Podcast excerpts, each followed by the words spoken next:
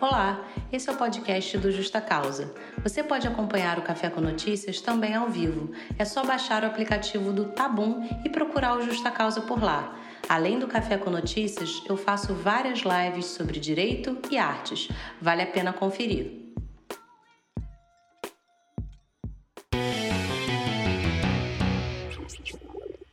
Olá, sejam muito bem-vindos, muito bem-vindas ao nosso Café com Notícias, esse encontro que a gente tem toda semana para comentarmos as principais notícias, aquelas que chamaram mais atenção e as que são importantes de fato que todo mundo tenha conhecimento. Eu sou a Roberta Araújo, do Justa Causa, sou advogada, mestre em Direito, e eu criei o Justa Causa para levar para todo mundo é, que tem interesse em conhecer um pouco mais sobre direito e sobre artes. E eu trabalho sempre os temas com a interseccionalidade.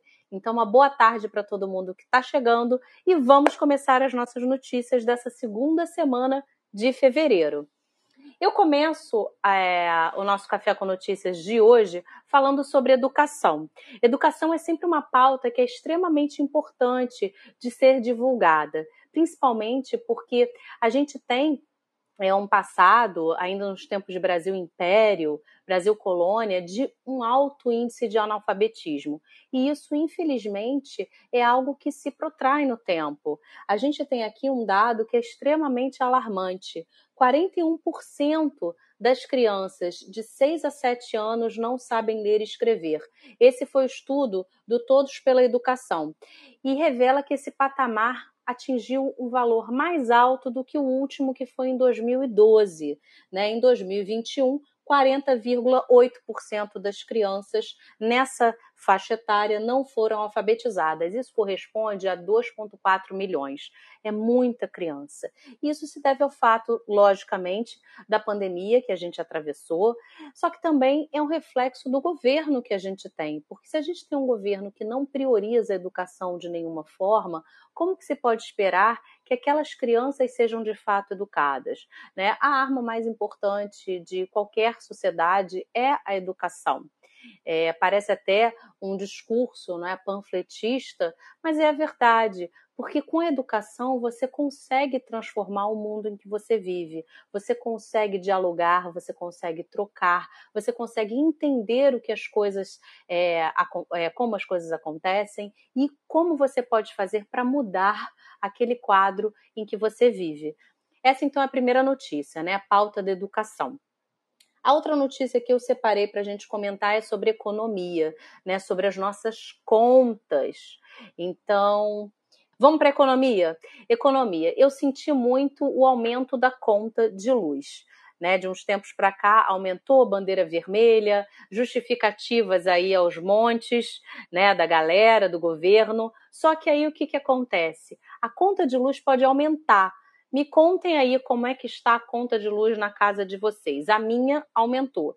E o consumo, na verdade, não aumentou na mesma proporção. Por quê? Porque a gente teve reajustes. E a gente pode ter um outro em março, segundo a ANEEL. 17,9% é o possível aumento, ela ainda vai decidir sobre isso. O reajuste seria com base na crise hídrica e no aumento do dólar. Só que aí o que acontece? Tecnicamente, esse aumento aí que a ANEL está estudando, colocar em pauta ou não, é com referência à revisão tarifária. Revisão tarifária que aconteceria a cada cinco anos e seria diferente do reajuste anual. Então, essa é a justificativa que ela também está dando para esse aumento. Aí você já imagina um aumento? A gente já sofreu um aumento recente nas contas de luz. Podemos ter um aumento ainda maior, e isso é extremamente significativo, principalmente quando a gente fala em é, verão, né, quando a gente tem um aumento maior no consumo, obviamente, por ventiladores, ar-condicionados, enfim. Então, prestem atenção na conta de vocês nos próximos dias, porque a gente pode ter um aumento aí possível em março, tá? Vamos lá. A próxima notícia é com relação a gênero, né? Eu acho muito importante a gente trazer aqui no Justa Causa é, questões ligadas às nossas pautas, né? Questão racial, de gênero, de classe, para a gente conseguir pensar juntos. Senão, a gente só reproduz aí o que os jornais é, publicam e aí não faz o menor sentido. O importante é a gente trazer as reflexões. A pergunta que eu faço aqui é para as mulheres, tá?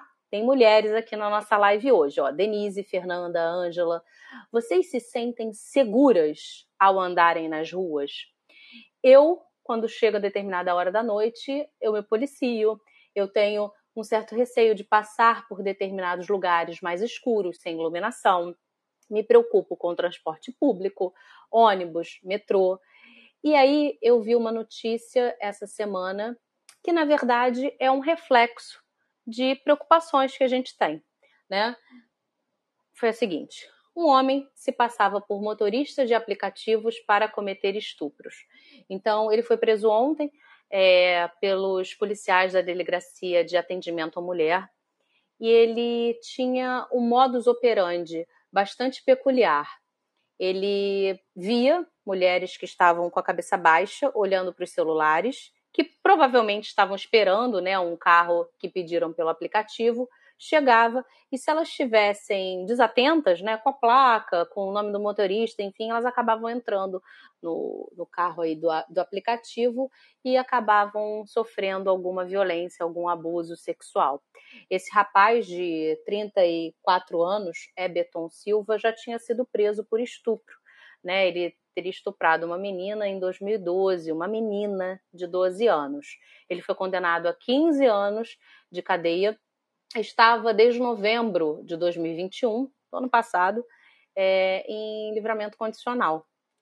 E estava usando tornozeleira eletrônica, enfim, e continuou é, a praticar os crimes. Ao menos duas pessoas relataram isso.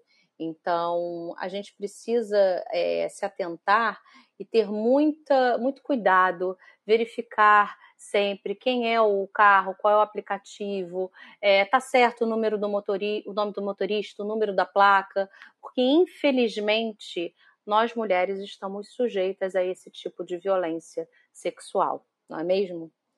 Vamos lá.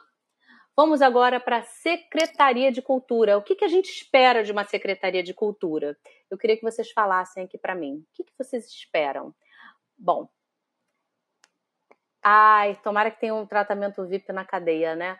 Pois é, é eu não sei o que, que, vai acontecer com ele, eu vou acompanhar esse caso aqui e aí quando tiver notícias eu falo para vocês, né? Porque é um dos crimes mais reprováveis que a gente tem é qualquer crime que tenha referência, tenha cunho sexual, né? É qualquer tipo de violência sexual contra a mulher, contra mulheres trans, travestis, contra crianças, porque isso acontece, infelizmente, com, com, com bebês, né? Então é realmente uma coisa muito complicada, sabe? É, leis a gente tem, né? O problema é, na verdade, a gente não só fazer com que as leis sejam cumpridas, como também a gente dar maior segurança nos espaços públicos. É, esse tema ele envolve questões de políticas públicas também né? Não adianta a gente ter uma lei ali escrita no papel que de nada serve, né? Realmente não adianta. Não adianta a gente, por vezes, é, achar que é só abrir o Código Penal e está ali escrito, olha, estupro de vulnerável, pena de tanto a tanto. Não é isso que vai garantir a segurança né, de ninguém. Isso é um debate que é muito importante para a gente fazer. É, o que, que, se espera da Secretaria de Cultura? Eu espero que ela valorize, obviamente, a cultura, que ela promova qualquer tipo de incentivo para artistas, principalmente durante esse período que a gente está vivendo, né? O período da pandemia foi um período bastante complicado para quem trabalha com arte. A gente sabe que foram os primeiros a parar de trabalhar os artistas e estão retomando agora pouco a pouco. E, e as coisas ainda não estão do jeito que elas eram né? A gente tinha inúmeros shows, inúmeras peças de teatro, enfim, a gente tinha muito entretenimento e agora a gente não tem quase nada. E a gente precisa pensar naquelas pessoas que vivem da sua arte. E aí o que acontece? A gente tem um secretário de cultura, que é o Mário Frias, que na verdade é uma fria, né? Porque eu queria saber o que ele fez até agora. A última notícia aqui que a gente tem é que ele fez uma viagem oficial a Nova York é, em dezembro. Tá rindo, né? A gente tem que rir, porque é só rindo para não chorar. É, ele fez uma viagem a Nova York em dezembro de pouquíssimos dias e isso onerou os cofres públicos em 39 mil reais, tá? E aí a justificativa dele foi o caráter, entre aspas, urgente da viagem, porque ele teria sido convidado pelo Renzo Grace, né, da família Grace, é bastante conhecido né, no, no mundo dos esportes, do jiu-jitsu, é, para ver ali um projeto sobre esportes, enfim. Eu fico pensando, cara, esse cara recebeu 12.800 reais em diárias. E a passagenzinha aérea de ida e volta foi de singelos 26 mil reais. Esse valor de quase 40 mil poderia ser muito bem empregado em outras políticas, não poderia? Dentro dessa pasta da cultura. Então a gente precisa refletir com o que, que é gasto. É uma vergonha, Ângela. Só falando assim, é uma vergonha lamentável que a gente tenha pessoas dentro do governo, o próprio governo é, como um todo, que não se importa com a cultura, que não se importa com a educação, porque são pilares importantíssimos de qualquer é, país, né? Eu espero que isso mude, sabia? Eu espero que isso mude, mas por enquanto está muito difícil. A gente tem, por falar nisso, acho que é bem importante falar. As eleições estão logo aí. Vocês que não estão com o seu título em dia, vão até o TRE. Vocês têm o prazo até o dia 4 de maio para regularizar esse título. É importante a gente exercer esse direito né, nosso, que é o direito ao voto, que até bem pouco tempo não era um direito para a maioria das pessoas, dos cidadãos. E se a gente voltar um pouquinho mais atrás, tinham pessoas que nem consideradas cidadãs eram. Então, é importante a gente exercer esse direito que foi conquistado com muita luta, né? Vamos lá. A próxima notícia agora é, acho que foi a notícia mais falada da semana. Existe limite para a liberdade de expressão? Eu não conhecia esse cidadão aí até pouco tempo atrás, quando ele já tinha algumas falas extremamente racistas e que já estavam, obviamente, me incomodando muito, sabe? Ele virou e falou: nazista tinha que ter o partido nazista reconhecido pela lei. É, o nome do cara é Bruno Ayub, conhecido como Monark, e ele tem um podcast chamado Flow Podcast. E aí essa fala, obviamente, repercutiu de uma forma totalmente negativa. É, ele foi demitido. Esse episódio é, que ele participou junto até com aquele Kim do, do Movimento Brasil Livre foi retirado do ar, por pressão, obviamente, das pessoas que assistiram e ele tentou se justificar pouco tempo depois, dizendo que ele estava bêbado. É, não há justificativa para você fazer qualquer tipo de, de, de ligação, qualquer tipo de piada com fatos históricos extremamente é, repugnantes que aconteceram na sociedade. Nesse caso em tela aqui, a gente está falando do nazismo, então a gente tem que lembrar, todo mundo sabe disso, que o Holocausto ele exterminou 6 milhões de pessoas, é, entre elas crianças, pessoas idosas, pessoas portadoras de deficiência, pessoas negras, ciganas. Então, a gente falar sobre isso de uma forma tão irresponsável é, no mínimo, no mínimo, um absurdo. Então, e você se justificar dizendo que estava bêbado, pior ainda. Né? Primeiro que você não tem que ir para o seu local de trabalho, você está indo gravar um podcast, você está indo falar sobre algo importante, milhões de pessoas estão ouvindo você ali, e você tem uma responsabilidade social quando você fala. Então, você precisa tomar muito cuidado com o que você diz. A liberdade de expressão é um direito constitucional, é uma garantia constitucional. Só que ela tem limites, né? É uma garantia constitucional que ela não é absoluta, ela é relativa. Porque você, quando fala discursos de ódio, você está extrapolando aquela liberdade constitucional que lhe foi dada de se expressar, beleza? Você viu no BBB de Portugal em janeiro de 2021, um rapaz foi expulso por fazer a saudação nazista. Perfeitamente. E não só isso, né? A gente tem inúmeros casos acontecendo. Vocês se lembram de um caso, foi no ano passado, de um professor no ABC Paulista que foi para a escola é, e, e andou pelo, pelo pátio da escola com uma veste da Ku Klux Klan? Isso é seríssimo.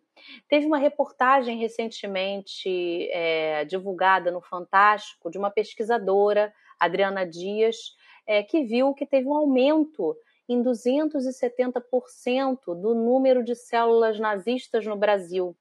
Então, a gente tem agora cerca de 530 células nazistas aqui no Brasil. Isso não é brincadeira, isso é uma coisa seríssima e que as pessoas tratam com leviandade, de forma irônica, com deboche, fazendo piada.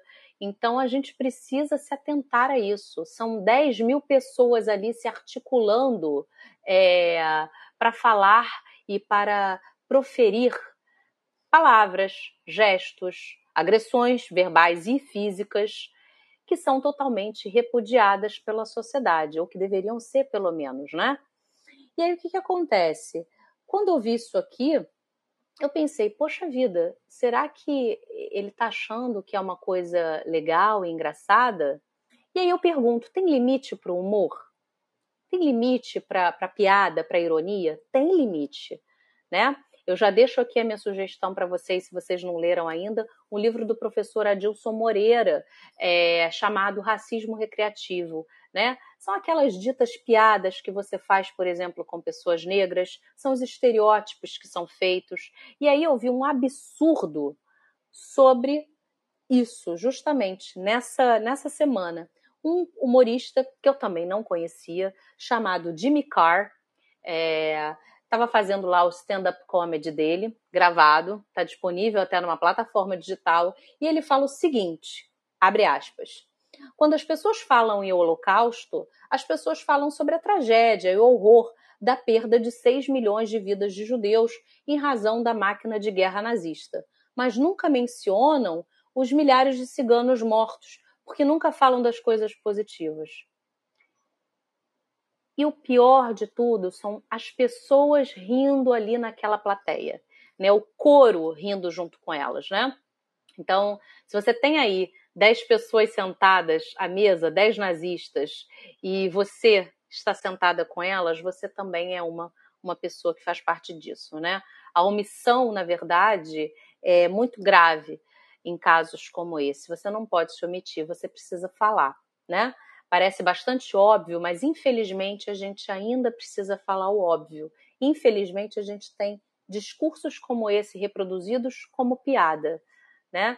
Então, a gente tem também que falar sobre a dor, sobre a crueldade que foi não só o Holocausto, né? Porque o Holocausto é, é uma coisa que é sacramentada, né? Todo mundo já sabe isso, ou deveria saber. Só que quando a gente fala também aqui no episódio no Brasil, é, que foi a escravidão, a gente tem 400 anos de escravização, né? A gente tem indígenas assassinados, pessoas negras assassinadas, é, tão somente por serem pessoas indígenas, por serem pessoas negras, pela escravização que elas viveram séculos a fio nesse Brasil. O sangue delas foi o que formou o nosso país, né? O sangue, o suor, o trabalho. E aí a gente tem o aeroporto de Salvador, uma loja no aeroporto de Salvador que comercializava essa dor, porque comercializava estátuas é, de cerâmica de é, homens negros e mulheres negras acorrentadas. Vocês viram essa matéria? Pois é. Sabe qual foi a justificativa da loja? É, eu vou ler para vocês aqui. As imagens que estão circulando das nossas esculturas são imagens do preto velho, espíritos que se apresentam sob arquétipo de velhos africanos que viveram nas senzalas, majoritariamente como escravos.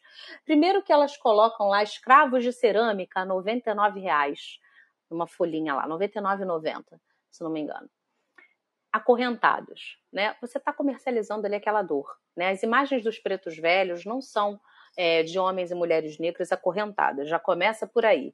Segundo, eu acho que é muito curioso porque a gente realmente a gente não consegue humanizar é, as pessoas negras, as pessoas escravizadas, da mesma forma que a gente humaniza aquelas pessoas que sofreram com aquele extermínio que foi o Holocausto. A gente precisa mudar isso. Né? É, é, é cansativo a gente falar também é, que a gente tem um, um, racismo estrutural, um racismo institucional. A todo momento a gente vê notícias que são um reflexo disso. Né? E eu fico imaginando que tipo de pessoas vai comprar umas estátuas dessa e colocar assim na sua casa como uma decoração, né? É, é, é uma coisa lamentável, sabe? Tá gostando do conteúdo? Então siga o Justa Causa em todas as mídias sociais.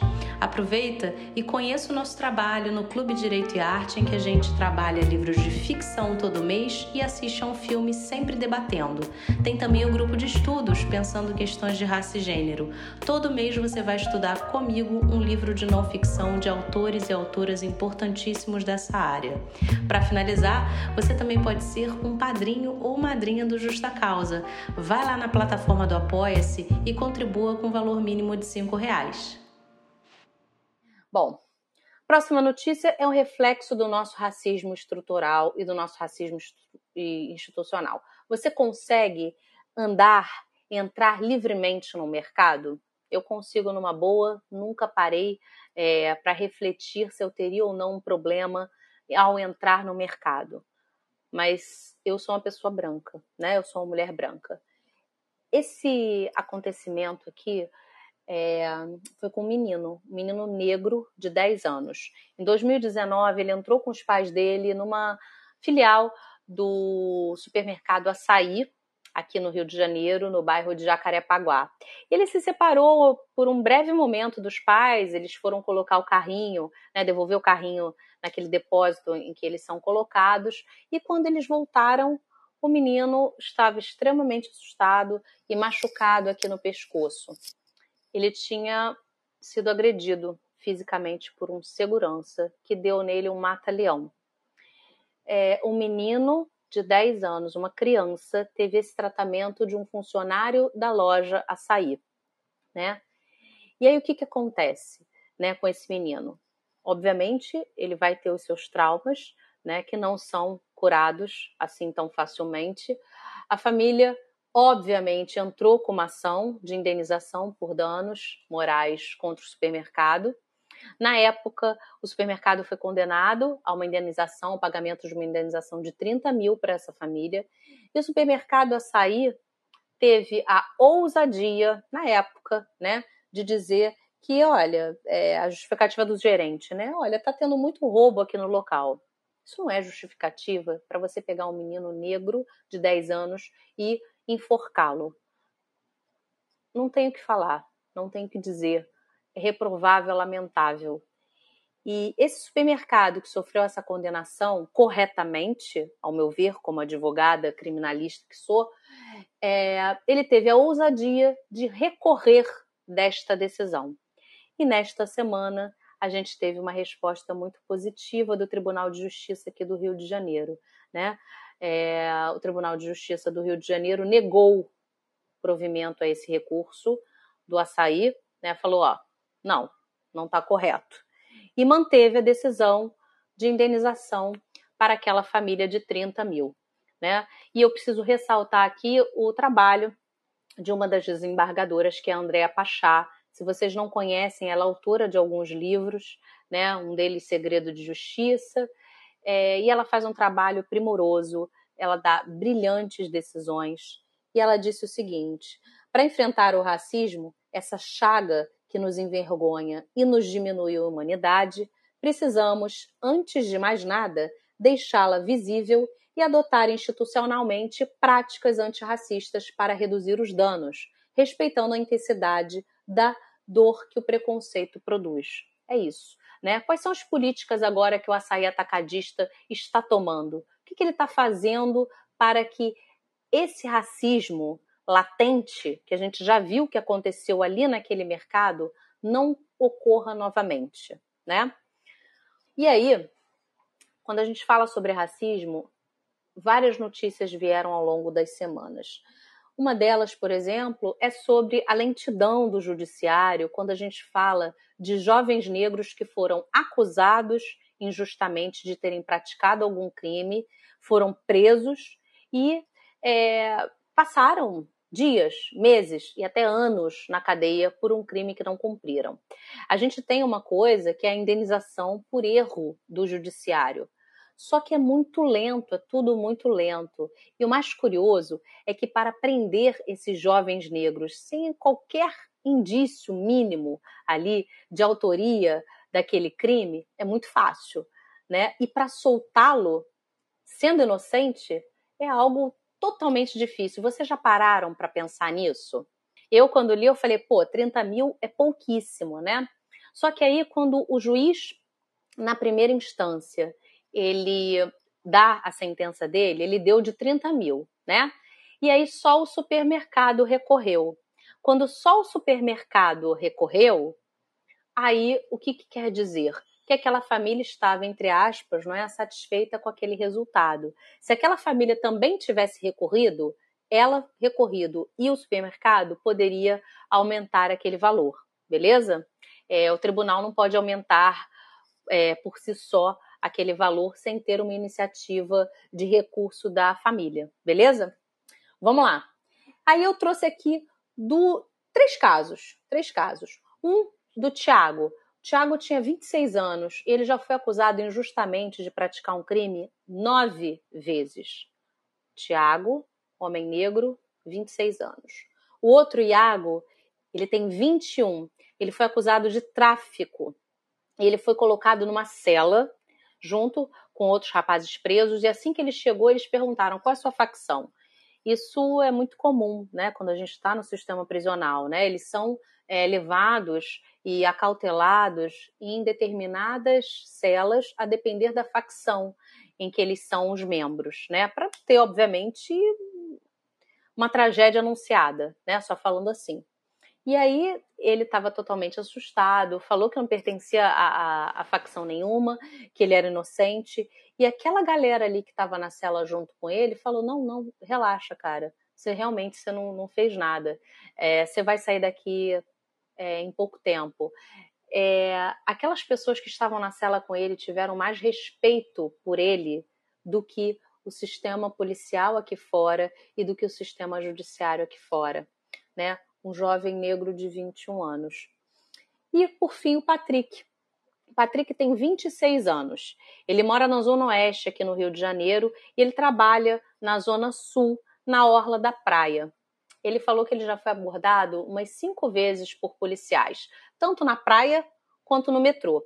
Ele demora duas horas e meia para ir para o trabalho e duas horas e meia para voltar para casa. Ou seja, todo dia ele passa cinco horas dentro de uma é, de um transporte público. Ele já foi abordado cinco vezes, ele fala da truculência dos policiais, e na última vez ele filmou, ele registrou isso, porque ele foi acusado de um crime que ele não cometeu. É, os policiais não acreditavam nele, ele já estava ficando desesperado, ele começou a filmar para ele ter algum registro. Ele queria falar com o patrão dele, chamá-lo, olha, para esclarecer tudo, e foi impedido pelos policiais. Os policiais falaram: você só sai daqui quando a vítima é, reconhecer você. Começou a ter uma confusão ali. A vítima chegou, falou que não era ele o assaltante e ainda assim os policiais queriam levá-lo. Isso só não aconteceu, levá-lo para a delegacia, né? Supostamente. Isso só não aconteceu porque causou-se ali um burburinho que as pessoas que estavam ali impediram que isso acontecesse, né? É, e a gente vê como que é importante a gente ter também policiais capacitados e treinados para fazerem abordagens, né? E como que é, as abordagens, curiosamente, sempre são voltadas para pessoas negras, né? E na maioria, a gente viu aqui, ó, 21, 26, 26 jovens negros né? E a gente sabe que aqui não é, isso daí não é um dado é, desconhecido de todo mundo. A cada 23 minutos, um jovem negro é assassinado. Quando não é assassinado, está sofrendo esse tipo de abordagem policial, e é por isso que mães e pais de meninos negros, principalmente, de jovens negros, ficam aflitos enquanto o filho não volta para casa, porque qualquer coisa de absurdo, de ruim, de reprovável pode acontecer com eles, né? A próxima notícia foi essa daqui que eu realmente eu, eu fiquei em choque quando eu li. Polícia ou ladrão? Policiais militares foram filmados invadindo uma casa e furtando objetos de uma família na Vila Aliança. Em quatro meses, essa é a décima primeira vez que isso acontece, disse o morador que instalou as câmeras ali para sua segurança. Ele já estava cansado de ter a casa dele invadida, né? E aí eu lembrei daquela música, né, do Leandro Sapucaí com Marcelo D2 que fala justamente sobre polícia e ladrão, né? Qual o papel do policial na nossa sociedade, né? É, a quem ele serve, como que ele deve tratar os cidadãos, por que, que ele trata de forma diferente é, as pessoas a depender de cor e de classe social. A gente precisa falar muito também sobre isso, né? E aí, para a gente encerrar, vamos falar de coisa boa, né? Separei algumas coisas legais para a gente falar, porque senão é só notícia ruim. Entretenimento. Novela nos tempos do imperador, ela teve uma audiência baixíssima e eu fico muito feliz com isso, porque eu não sei vocês, mas eu já estou de saco cheio de ter é, a história do Brasil retratada de uma forma extremamente irresponsável, no mínimo, né? É, essa novela, ela, como a gente já, já sabe, né, pelo próprio título aí, ela pega o período do Brasil Império e é muito importante que para a gente ter uma novela de época, a gente conte com uma pesquisa bastante contundente das pessoas que fazem parte daquela equipe, né? Então tem que chamar um historiador, tem que chamar pesquisador, é, todo mundo que conheça a fundo o assunto do qual você vai tratar, né? Então chega também de você romantizar é, determinadas figuras históricas, chega de você tentar romantizar é, fatos históricos, como por exemplo acontece muitas das vezes com a escravidão, né? A próxima notícia é a lista de indicados do Oscar. Saiu a lista de indicados do Oscar, eu particularmente gosto e assisto. Então a gente tem aqui vários nomes, como Denzel Washington e Will Smith, concorrendo aí a uma estatueta. A cerimônia vai acontecer no dia 27 de março e eu estou aqui assistindo todos os filmes que estão concorrendo.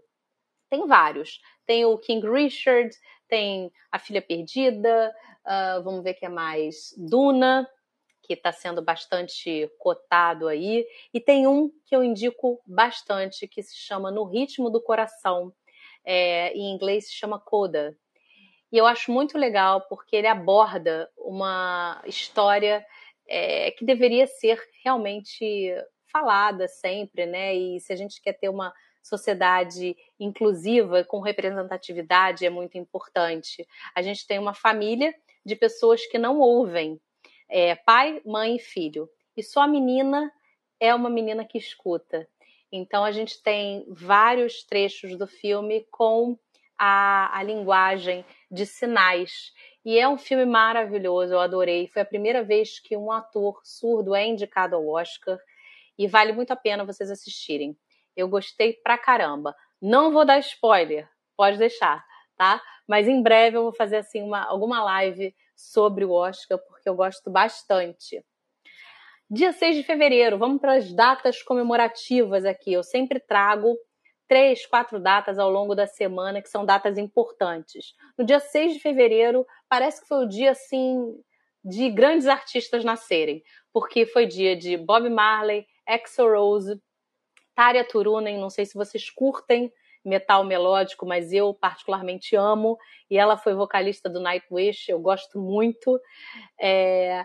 E é também o dia de Natalie Cole e do Jair Rodrigues. Então, 6 de fevereiro foi, olha, aquele dia para nascer só gente de, nossa, grande projeção na nossa música, né, na música mundial. No dia 9 de fevereiro, nasceu Alice Walker. Ela completou 78 anos nessa semana. Alice Walker é escritora, ativista, intelectual, é responsável por é, escrever A Cor Púrpura, né? Dentre outros livros, né? Mas A Cor Púrpura é um livro extremamente importante que foi adaptado para o cinema, né? Tem Whoopi Goldberg em uma interpretação belíssima, Oprah Winfrey, vale muito a pena assistir se vocês não assistiram ainda. E tem também uma adaptação para o teatro, até aqui no, no Rio de Janeiro tem um musical A Cor Púrpura, que deve é, viajar pelo Brasil afora, né? Foi, teve uma interrupção aí por conta da pandemia. E, finalmente, 10 de fevereiro foi dia de Bertolt Brecht, um dramaturgo, poeta. O cara era brilhante. E ele escreveu é, uma coisa que eu acho muito bonita e que eu gostaria de encerrar essa nossa live do Café do Notícias com que ele escreveu, né? ele fala: é preciso agir. Primeiro levaram os negros, mas não me importei com isso. Eu não era negro. Em seguida, levaram alguns operários, mas eu não me importei com isso. Eu também não era operário. Depois prenderam os miseráveis, mas eu não me importei com isso porque eu não sou miserável. Depois agarraram os desempregados, mas como eu tenho o meu emprego, também não me importei. Agora estão me levando, mas já é tarde. Como eu não me importei com ninguém, ninguém se importa comigo. É isso, né? Fica o recado aí de Brecht, que é extremamente necessário, né? E ele falava realmente, né? Ele falava que tempos são esses em que a gente tem que defender o óbvio e a gente continua precisando defender. Mas a gente segue, segue defendendo o óbvio até que não seja mais necessário que ele seja defendido, né? É, eu fico aqui muito feliz de estar fazendo esse quadro do Café com Notícias, porque eu tento trazer diversas coisas para a gente poder refletir, né? Eu penso, assim, várias notícias e matérias legais, né? Mas antes, para, para, para, para tudo. O outro quadro do Justa Causa, que é o Bora Conhecer, histórias de quem fez história, tá? Eu já falei sobre Luiz Gama e sobre Lélia Gonzalez. Nessa, nesse domingo, eu vou falar um pouquinho sobre Rosa Parks, tá? E aí, se vocês quiserem assistir, vai ser um enorme prazer. Eu vou ficar muito feliz, porque foi uma outra mulher muito, muito importante para a história e a gente precisa falar sobre ela. Deixa eu dar um recado para vocês. O Justa Causa tá lá no Instagram também, tá? É justa.causa. Podem mandar para mim um direct por lá porque a gente é, se comunica, falo com todo mundo lá direto, é bem legal. Tem o podcast também. E na sexta que vem a gente tem o Café com Notícias. Um grande beijo para vocês. Até! Muito obrigada para você que assistiu até o final. Ativa o sininho porque você vai receber todas as notificações de quando tiver um episódio novo por aqui pelo Justa Causa. Até lá!